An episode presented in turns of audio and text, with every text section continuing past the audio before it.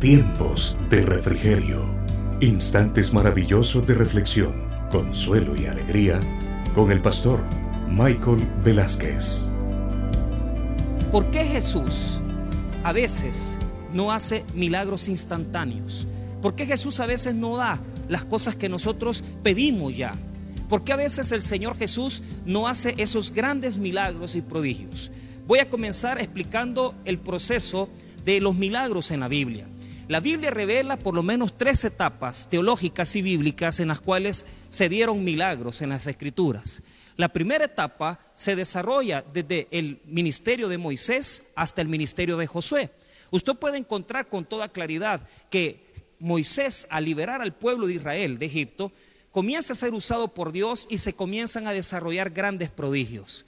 Pero la Biblia, de la misma manera, nos enseña que en el mismo ministerio de Josué, cuando pasaron el Jordán y cuando de repente se declaran milagros como detenerse el sol, en estas manifestaciones se abre el proceso de milagros y se cierra en Josué.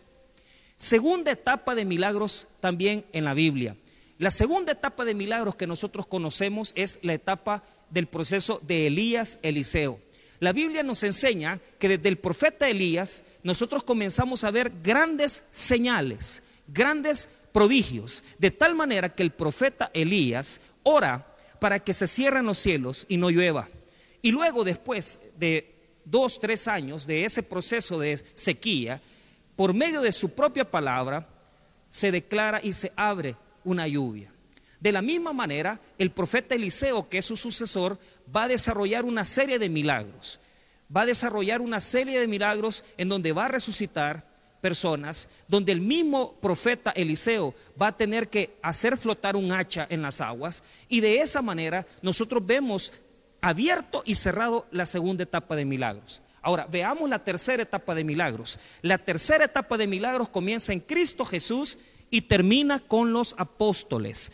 Los eruditos discuten porque nosotros, por la lectura de las escrituras, sabemos con toda certeza que el último de los apóstoles que tuvo que haber vivido fue el apóstol Juan. Pero podemos encontrar en la Biblia, en las epístolas de Pablo, procesos donde en un momento determinado eh, Pablo mismo hacía grandes prodigios. Pero hubo un momento donde él mismo estaba enfermo y donde Timoteo está enfermo y donde ya Pablo no está desarrollando este don de sanidad. Ahora, Quiero explicar un poco esto. Esto es una postura teológica. Ahora, quiero desechar ese concepto para poder comenzar a ubicarlo usted en su mente. La pregunta que voy a hacer es, ¿por qué ya no existen estos milagros? ¿Por qué ya no existen los milagros de pasar por los mares? ¿Por qué ya no se puede dar este milagro de que nosotros podemos ver en las escrituras que se detiene el sol? Es que nosotros tenemos que comprender cuál es la forma en que Jesús está actuando. Jesús está haciendo milagros hoy, está sanando personas, está restaurando personas, está haciendo grandes prodigios, pero ya no los está haciendo de la misma forma que en el momento donde Él ministró. ¿Cómo está obrando Jesús en nuestro tiempo, en nuestra época? Jesús está obrando de una forma muy importante y yo lo voy a ordenar en este momento. Para nosotros comprender la forma en que Jesús actúa, ¿Y por qué mucha gente que dice, pastor, tengo cáncer?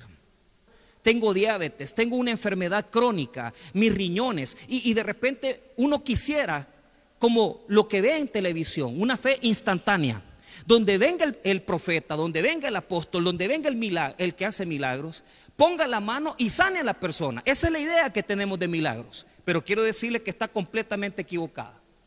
Porque la idea que la Biblia deja de Jesús es otra no es la de una persona que inmediatamente va a venir a hacer un milagro, sino que Jesús cuida los detalles. Y antes de hacer el milagro va a pasar algo. Antes de hacer el milagro, Jesús va a trabajar con tu corazón, va a trabajar con tus emociones, va a trabajar con tus filosofías, con tus pensamientos, con tus concepciones y va a trabajar con tu orgullo, con tu egoísmo. Yo he conocido en los 21 años que tengo de predicar el Evangelio mucha gente. Y una de las grandes frustraciones que me ha sucedido es cuando la gente me dice, pastor, mi mamá tiene cáncer. Y algunas veces los mismos hermanos de la iglesia se han acercado Me dice, pastor, tengo cáncer. Y yo he aprendido con los años una cosa. Si yo tuviera la, el concepto de milagro, yo lo que haría es poner la mano encima de la persona y declararlo sano por la fe. Pero ¿sabe qué ha pasado? Me he dado cuenta que es doloroso el proceso. Hermanos que han pasado por procesos largos. ¿Y qué es lo que sucede? Aunque yo declare la sanidad sobre ellos, algunos de ellos han pasado meses en el hospital y otros incluso han muerto. Y uno dice, entonces ya no están pasando los milagros, ¿cómo no? Pero te voy a explicar de qué manera los hace el Señor. Siempre Jesús está haciendo milagros. Pero en mi cabeza, en mi mente, ya no es un Jesús que hace milagros instantáneos. A veces queremos que Jesús, ya, ya Señor, ya por favor, ahora que he declarado la sanidad, ahora va a ser sano, vaya a hacerse el examen. Nosotros quisiéramos que así fuera. Y me ha pasado, y quiero confesárselo. Ha pasado ocasiones donde yo he orado por alguien y de repente ha llegado dos, tres días y me ha dicho, pastor, Jesús me sanó. Pero en la gran mayoría de, situaciones son procesos, son procesos de sanidad, son procesos de milagros, son procesos de obras que Jesús está haciendo en personas que están enfermas, en personas que están expuestas a situaciones difíciles. Vea, quiero citar y quiero comenzar a explicarle qué significa una montaña. Muchos tenemos el concepto de una montaña, tal vez de decir, venir a la montaña y declarar, montaña, muévete. No es eso. La Biblia enseña que el concepto de montaña son problemas. En el Antiguo Testamento, para un judío que se mueva una montaña era la dificultad más grande. Si ellos veían que un terremoto movía las montañas, ellos sabían que era Dios airado y sabían que era Dios manifestándose en un gran problema. Cuando usted hablaba con un hebreo, con un judío, acerca de mover montañas, ellos sabían perfectamente que era el idioma de los problemas. Las montañas son los idiomas de los problemas. ¿Por qué razón? En este mismo momento usted puede estar bregando con una montaña llamada cáncer, con una montaña llamada divorcio, con una montaña llamada enfermedad, con una montaña llamada incluso problemas renales. Y algunos están peleando con una montaña tan tremenda como es el virus del COVID-19. El virus, la enfermedad, son grandes montañas. Y la Biblia dice que en los salmos y dice también en los textos del Antiguo Testamento que los grandes problemas se le llaman montañas. Escuche lo que dice el 6. Voy a citar solamente los primeros versículos, versículo 1 y 2. Dios es nuestro amparo y fortaleza, nuestro pronto auxilio en las tribulaciones. Por tanto, no temeremos, aunque la tierra sea removida y se traspasen los montes al corazón del mar. ¿Qué está hablando el salmista? Está hablando de problemas inmensos. Está hablando literalmente de situaciones que no se pueden resolver. Está hablando en un lenguaje poético. Y está hablando de problemas. Y usted dirá, pastor, ¿tiene refuerzo para eso? Claro que sí. Escuche lo que dice Zacarías capítulo 4, versos 6 y 7.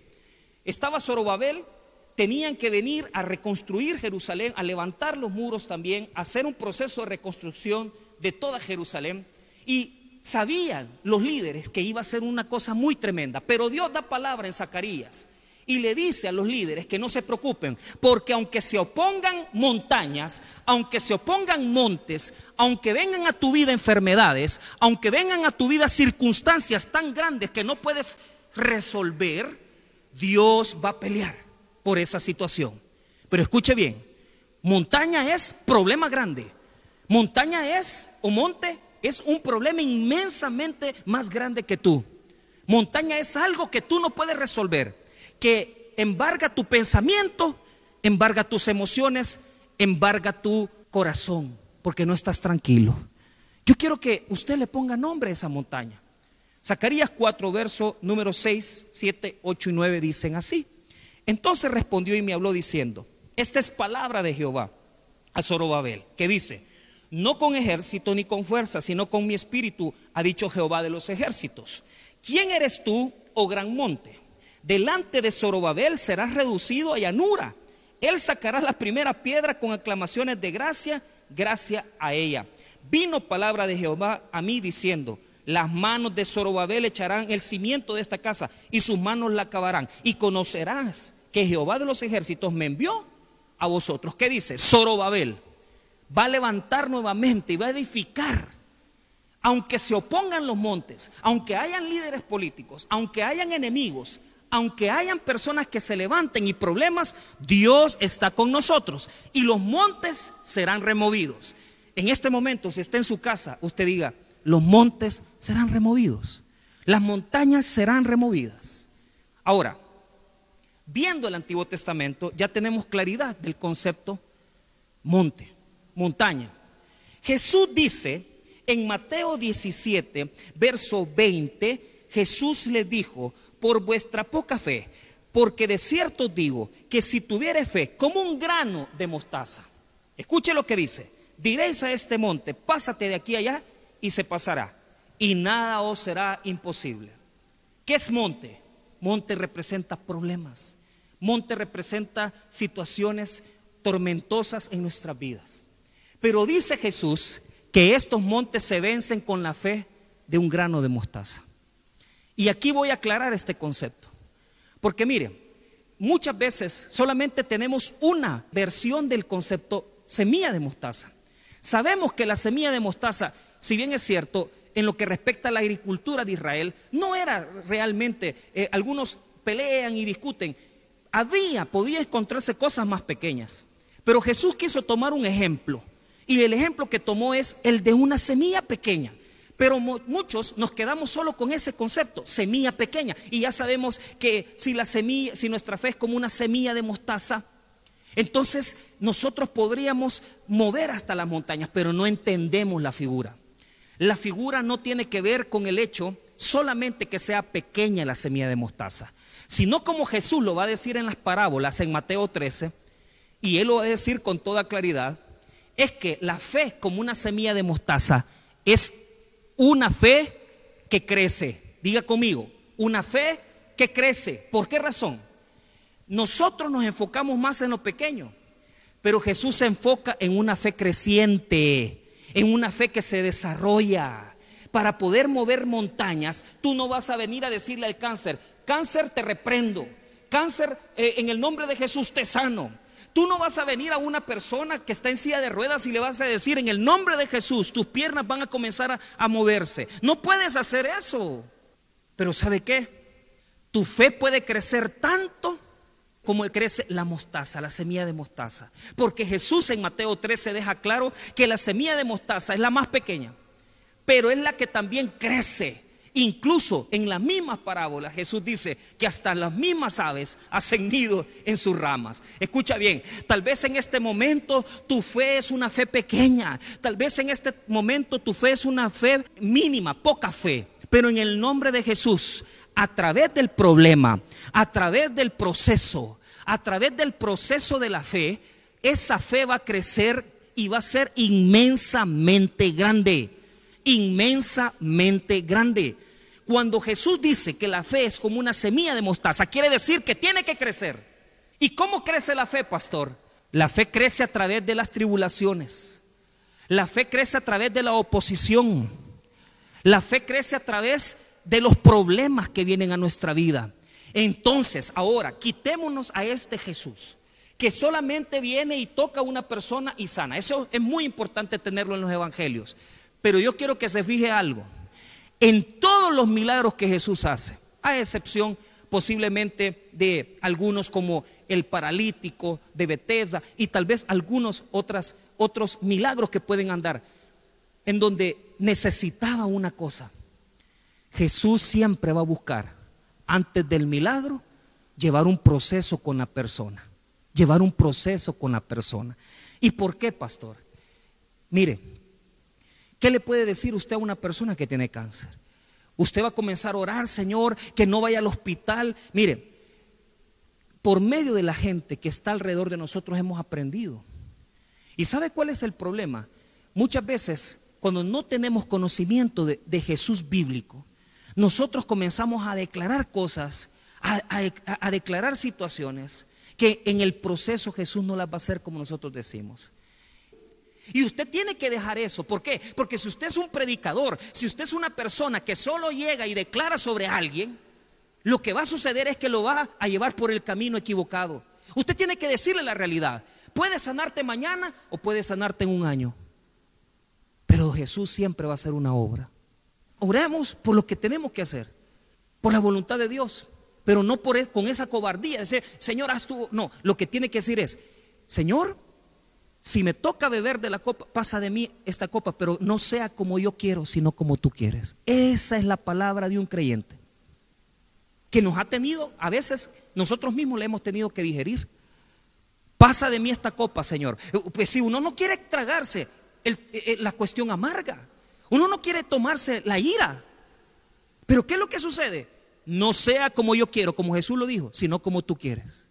Y así le ha tocado a mucha gente con el COVID que posiblemente ellos dijeron, Señor, yo te pido que mi padre, yo te pido que mi madre no muera, yo te pido que mi hermano no muera, pero aunque usted ha clamado, tal vez usted está molesto en este momento, tal vez usted está irado con Dios en este momento, pero yo quiero decir una cosa, el mismo Hijo de Dios sufrió tanto por nosotros que le tuvo que decir al Padre, Padre, este momento es, es un momento de amargura y de dolor, pero no sea como yo digo, sino como tú dices. Y si el mismo Hijo de Dios se sometió a la voluntad del Padre, ¿quiénes somos nosotros para no someternos a la voluntad de Dios?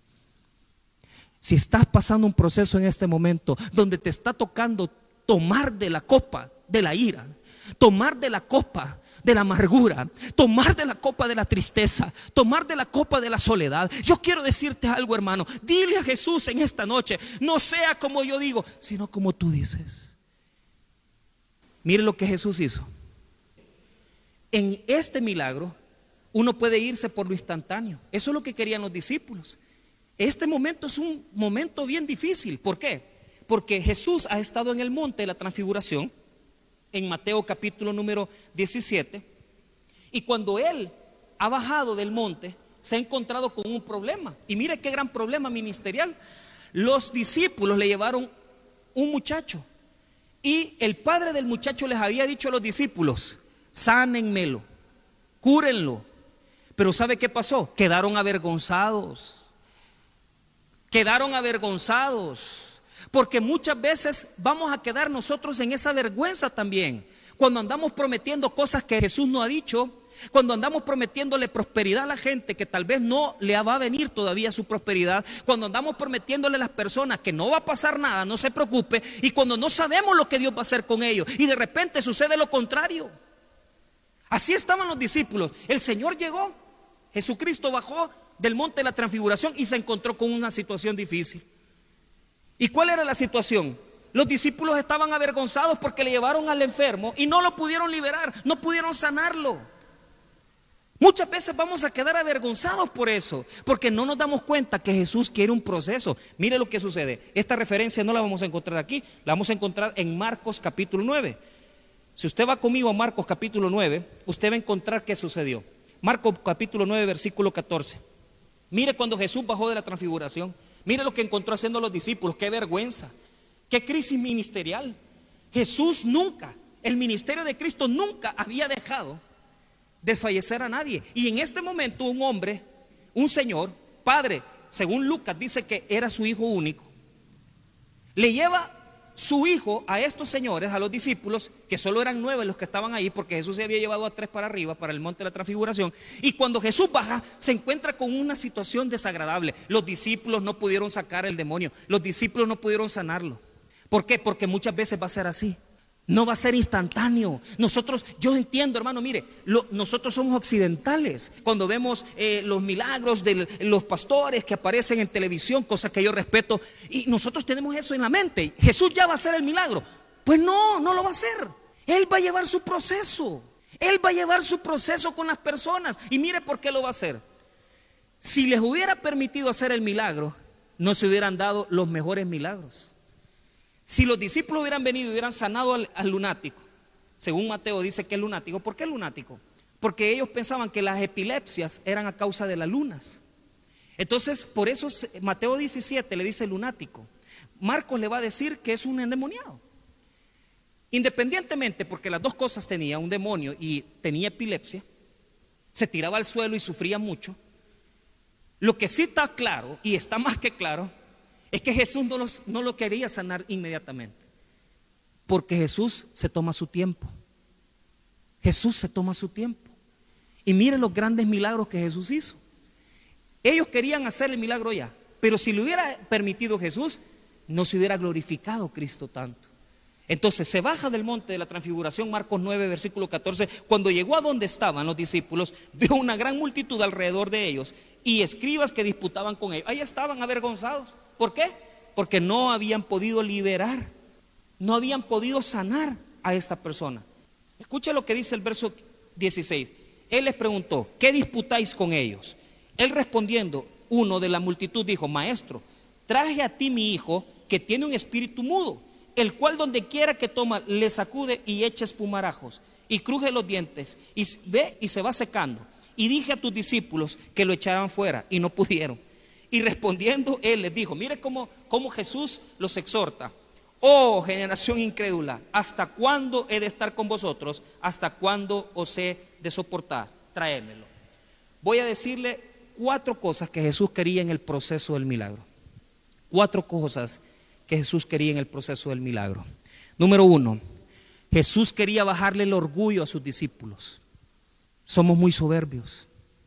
Y mire hermano, si hay algo por lo cual pasamos por cuestiones de salud, es muchas veces por nuestro orgullo. Y Dios nos humilla. Dios nos humilla. Te han quitado el trabajo, te han despedido, te creías que eras lo mejor. Te creías que tú eras el único que podía llevar la cartera. Y de repente te despiden. ¿Qué está trabajando Jesús? Tu orgullo, hombre. Y, tú, este, Señor, dame trabajo. No, no, no. Hasta que no te humilles. Hasta que no te humilles. Y a veces uno no sale del hospital hasta que uno se humilla. Y a mí me ha tocado, hermanos, estar ante la presencia de Dios, llorando, sin trabajo, es, la altanería, es, es que estos discípulos se habían engalanado, se habían puesto como nosotros somos los que pueden hacer milagros. Jesús nos humilla. Y lo primero que quiso hacer es que la gente le quedara claro que era una generación perversa. Se les había subido. Habían hecho varios milagros. ¿Y sabe qué? Eso hace que se le suba a uno un poquito la viruta a la cabeza. ¿Cuánta gente ahorita se, se está muy elevada. Si, ahorita no es tiempo de andar elevados. Si ahorita es tiempo de humillarnos, hombre. Si ahorita es tiempo de, de, venir y decir, Señor, me quiero poner a cuentas contigo. Quiero saber qué quieres de mí.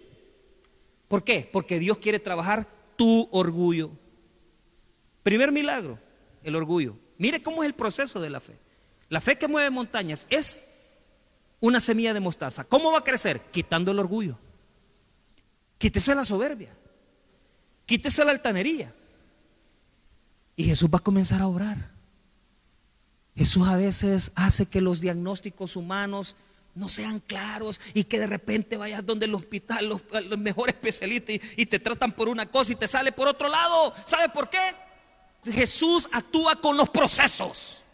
Jesús actúa con procesos. Él lo que quiere sacar de nosotros son nuestras soberbias, nuestras altanerías, nuestras inconsistencias, nuestros egoísmos nuestra vanagloria.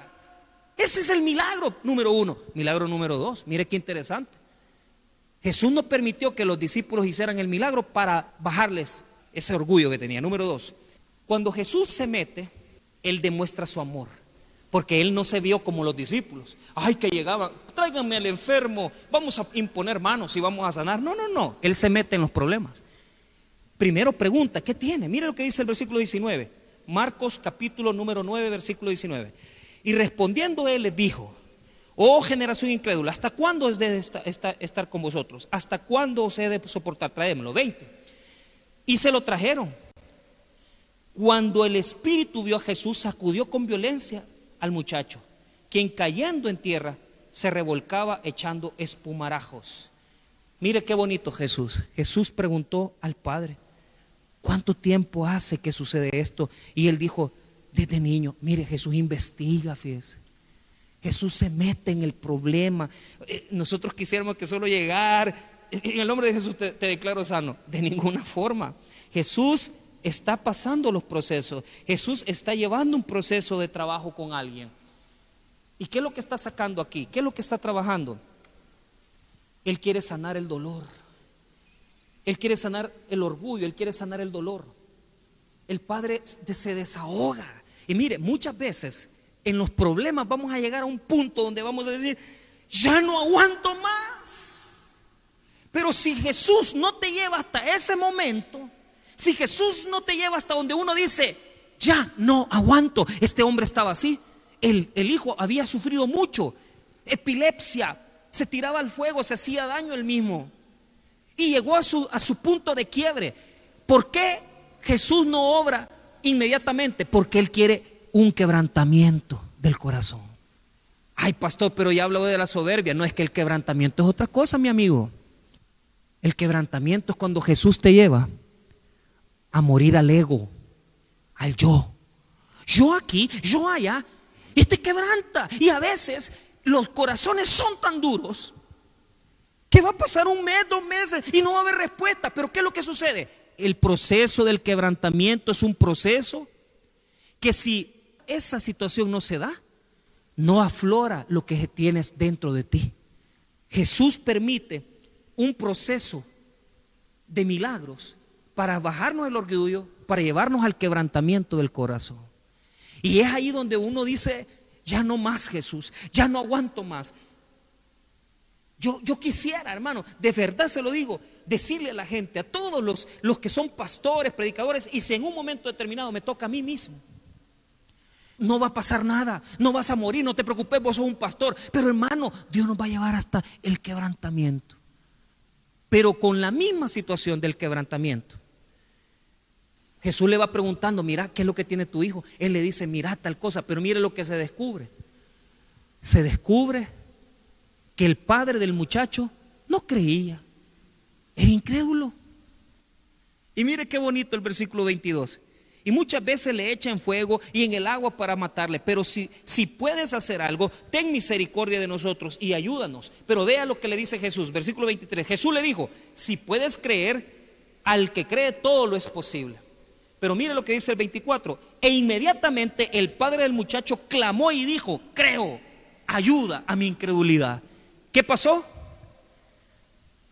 Cuando Jesús se tarda en un proceso de sanidad, es porque Jesús quiere salvar. Mire qué interesante. Muchas veces nosotros no nos ponemos atención, nosotros queremos la sanidad, pero no queremos la salvación. Y muchas veces la gente me pide por gente que no ha conocido a Cristo. Mire, usted quiere saber qué es lo más grande que Jesús busca, la salvación de las almas. La salvación, Jesús lo que quiere es salvar las almas. Jesús lo que quiere es salvar. Y en la misma línea, quiere salvar las almas de tu familia, quiere salvar las almas de las personas que te rodean. Jesús no solamente trabaja de un lado.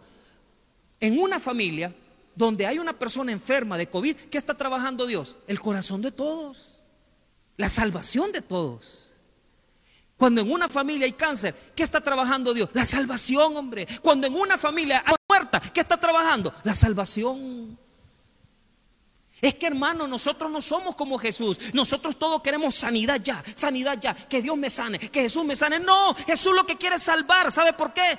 Él te puede dar riñones nuevos, pero ¿de qué sirve sanarte los riñones si te vas a ir al infierno después? Es que lo más importante es la salvación. Cuando viene la necesidad de un milagro, lo que Jesús está apelando, lo que Jesús está buscando es que la persona se arrepienta de su pecado y vuelva a Jesucristo como Salvador personal. Si usted cree que es el milagro lo que va buscando Jesús, está equivocado. En la mente de Cristo, lo que él va buscando es la salvación. ¿Y qué es lo que quería hacer Jesús? Salvar al Padre. El Padre confiesa, no creo. Ayuda a mi incredulidad. Yo creo, pero ayuda a mi incredulidad. ¿Qué quiere decir? No, no he creído bien. No he terminado de creer. Y mire, hermano, yo le aseguro que a veces Dios quiere hacer un milagro aquí, pero si no se convierte la persona, si no recibe a Cristo, no estamos haciendo nada.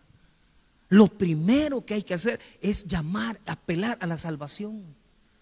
Pero nosotros venimos declarando las grandes cosas de Jesús y diciendo, Dios te va a sanar. Y presentamos a Jesús como el que hace todos los milagros. No, hombre, primero apelar a presentar a Jesús como Salvador. Porque de qué sirve ponerle a una persona piernas nuevas si te vas a condenar al infierno por los siglos de los siglos. ¿Qué es lo que quería hacer Jesús? Bajar el orgullo de los discípulos. Dos, quebrantar el corazón del hombre. Tres, salvar el alma del Padre. ¿Cuántos milagros Jesús ha hecho? Y a veces usted esperando, Jesús, sácame del hospital, sácame de aquí. No, no, hombre, sí, ¿qué es lo que está trabajando? ¿Cuánta gente me ha dicho a mí que lo han metido a la cárcel, que lo han metido al hospital y me dicen, pastor, fíjese que allá en el hospital prediqué el evangelio? Pues gloria a Dios, porque cuando andas en la calle no predicas nada. Es que mire, pastor, ¿cuántos fueron y me buscaron y dicen, pastor, ya salí de la cárcel, ya salí de, las partolinas? Mire, y prediqué y evangelicé un montón. ¿Y por qué lo haces hasta que estás ahí, hombre? Todo se convierte. Pero ¿sabe cuál es el punto? Eso es lo que Jesús quiere, la salvación. La salvación. Jesús quería bajar el orgullo, Jesús quería quebrantar y Jesús quería salvar a la persona. Ahora terminamos. ¿Qué es lo que quería Jesús? Demostrar que los discípulos estaban cometiendo los peores errores. Fíjese que lo va a salvar, lo va a sanar al muchacho. Mire qué bonito y qué poderoso el versículo 25. Y, cuando Jesús vio que la multitud se agolpaba, reprendió al espíritu inmundo, diciéndole, espíritu mudo y sordo, yo te mando, sale de él y no entres más en él. Entonces el espíritu clamando y sacudiéndole, con violencia salió y él quedó como muerto, de modo que muchos decían, está muerto. Pero ¿qué sucede? El muchacho sanó, fue liberado, el padre fue salvo, pero los discípulos, ¿por qué no pudieron hacer el milagro? ¿Por qué no lo pudieron liberar? Eso lo vamos a responder cuando lleguemos a Mateo 17, porque ahí nos vamos a ir. Mire lo que dice Mateo 17, en el texto donde comenzamos la predicación. Mateo 17. Retrocedamos ahí. Y mire qué interesante. Cuando nosotros vemos esta situación, Mateo 19, viniendo entonces los discípulos a Jesús aparte, dijeron, ¿por qué nosotros no pudimos echarlo fuera? Jesús le dijo, por vuestra poca fe, porque de cierto digo que si tuviere fe como un grano de mostaza, diréis a este monte, pásate de aquí allá, y se pasará, y nada será imposible. Pero este género no sale sino con oración y ayuno. Dos cosas. Número uno, ponga atención. No había orado. No había orado. quiero dejar claro que en el texto griego esta porción de oración y ayuno no aparece, pero aparece en Marcos. Entonces, Jesús nos hace reconocer nuestras debilidades. Hace reconocer nuestras debilidades. Y mire cuántos hemos visto milagros poderosos antes de ver el gran milagro que de repente eh, nosotros reconocemos que no estábamos orando, reconocemos que no estábamos bien con Dios, reconocemos que no estaban. Mire, los discípulos querían hacer milagros. Imagínense qué iba a pasar cuando Jesús se apartara de ellos para poder irse con el Padre. Y cuando ya estuvieran ellos en, en su ministerio, sin orar, sin orar, no oraban. Pero no solamente eso. El texto revela que no tenían la fe como un grano de mostaza. ¿Sabe por qué? Porque para poder botar las grandes montañas, usted tiene que tener una fe perseverante. Porque muchas veces tenemos que entender algo. Es más grande la fe de aquel que está orando, perseverando, ayudando y, y, pidiendo y clamando y no se rinde y no te rindas y no te rindas porque la fe es como una gotita que va quedando en la piedra y va cayendo y va cayendo, pero poco a poco la montaña se va a mover. Posiblemente el milagro no va a ser como tú lo pensaste, pero si tienes fe como un grano de mostaza, pequeño, pero que termina siendo grande, y vas orando y vas clamando y vas haciendo, te voy a decir algo y te voy a decir con fe esto. Va a haber una gran obra de Dios en tu vida. Por lo tanto, aprendemos en el texto de Mateo y en el texto de Marcos que Jesús es un, un Dios todopoderoso que nos permite procesos de milagros, donde trabaja con nuestro orgullo, donde nos quebranta y donde Jesús poderosamente salva a las personas y por último revela nuestras debilidades, nos enseña a depender de Él en oración y nos enseña, queridos amigos y hermanos, que las grandes montañas y problemas solo se mueven si no te rindes. Te falta orar, te falta más entrar en profundidad con Dios. Y darte cuenta que Jesús no anda buscando espectáculos de milagros. Lo que anda buscando son corazones rendidos a la poderosa palabra de Dios, corazones rendidos al reconocimiento de la cruz de Cristo, en donde Él ha salvado nuestras almas. Exaltemos por lo tanto al Jesús Salvador, exaltemos por lo tanto al Jesús que murió y resucitó en la cruz. Reconozcamos y exaltemos a Jesús que exige un cambio de vida.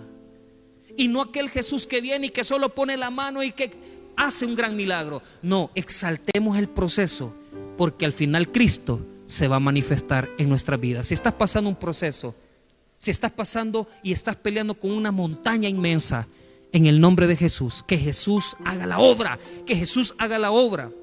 Pero está trabajando tu corazón, tu orgullo, tu soberbia, tu egoísmo. Está trabajando procesos grandes porque Él va a hacer la obra, pero lo va a hacer con la fe como un grano de mostaza, la que persevera, la que pide, el que clama, el que sigue hacia adelante sin rendirse. Vas a ver cómo la montaña se va a mover. Vamos a orar en esta noche. Vamos a clamar al Señor. Ese grano de mostaza tiene que crecer. Ese grano de mostaza tiene que crecer ante las adversidades, aunque vengan más adversidades, aunque vengan más problemas, aunque vengan más malas noticias. No dejes de perseverar, no dejes de creerle a Jesús, no dejes de creer que Cristo está sacándote adelante. No va a ser una cosa instantánea, pero sí va a ser un milagro en tu vida. Quiero orar por las personas que no tienen a Cristo en su corazón. Si hay alguna persona que no tiene a Cristo, vamos a hacer esta oración. Si usted quiere recibir a Cristo con nosotros, repite esta oración de la siguiente forma. Señor, Jesús, yo te recibo hoy como mi único y suficiente Salvador personal. Creo que eres Dios, que moriste en la cruz por mis pecados y que resucitaste al tercer día. Me arrepiento, soy pecador. Perdóname, Señor. Gracias doy al Padre por enviar al Hijo a morir en mi lugar. En Cristo Jesús mi Salvador. Amén. Escucha nuestras emisiones diarias a través de Facebook Live o escríbenos al 79 25 82 11. Si estás fuera de El Salvador, anteponiendo el código del país 503. Tabernáculo Bíblico Bautista, Amigos de Israel Cojutepeque.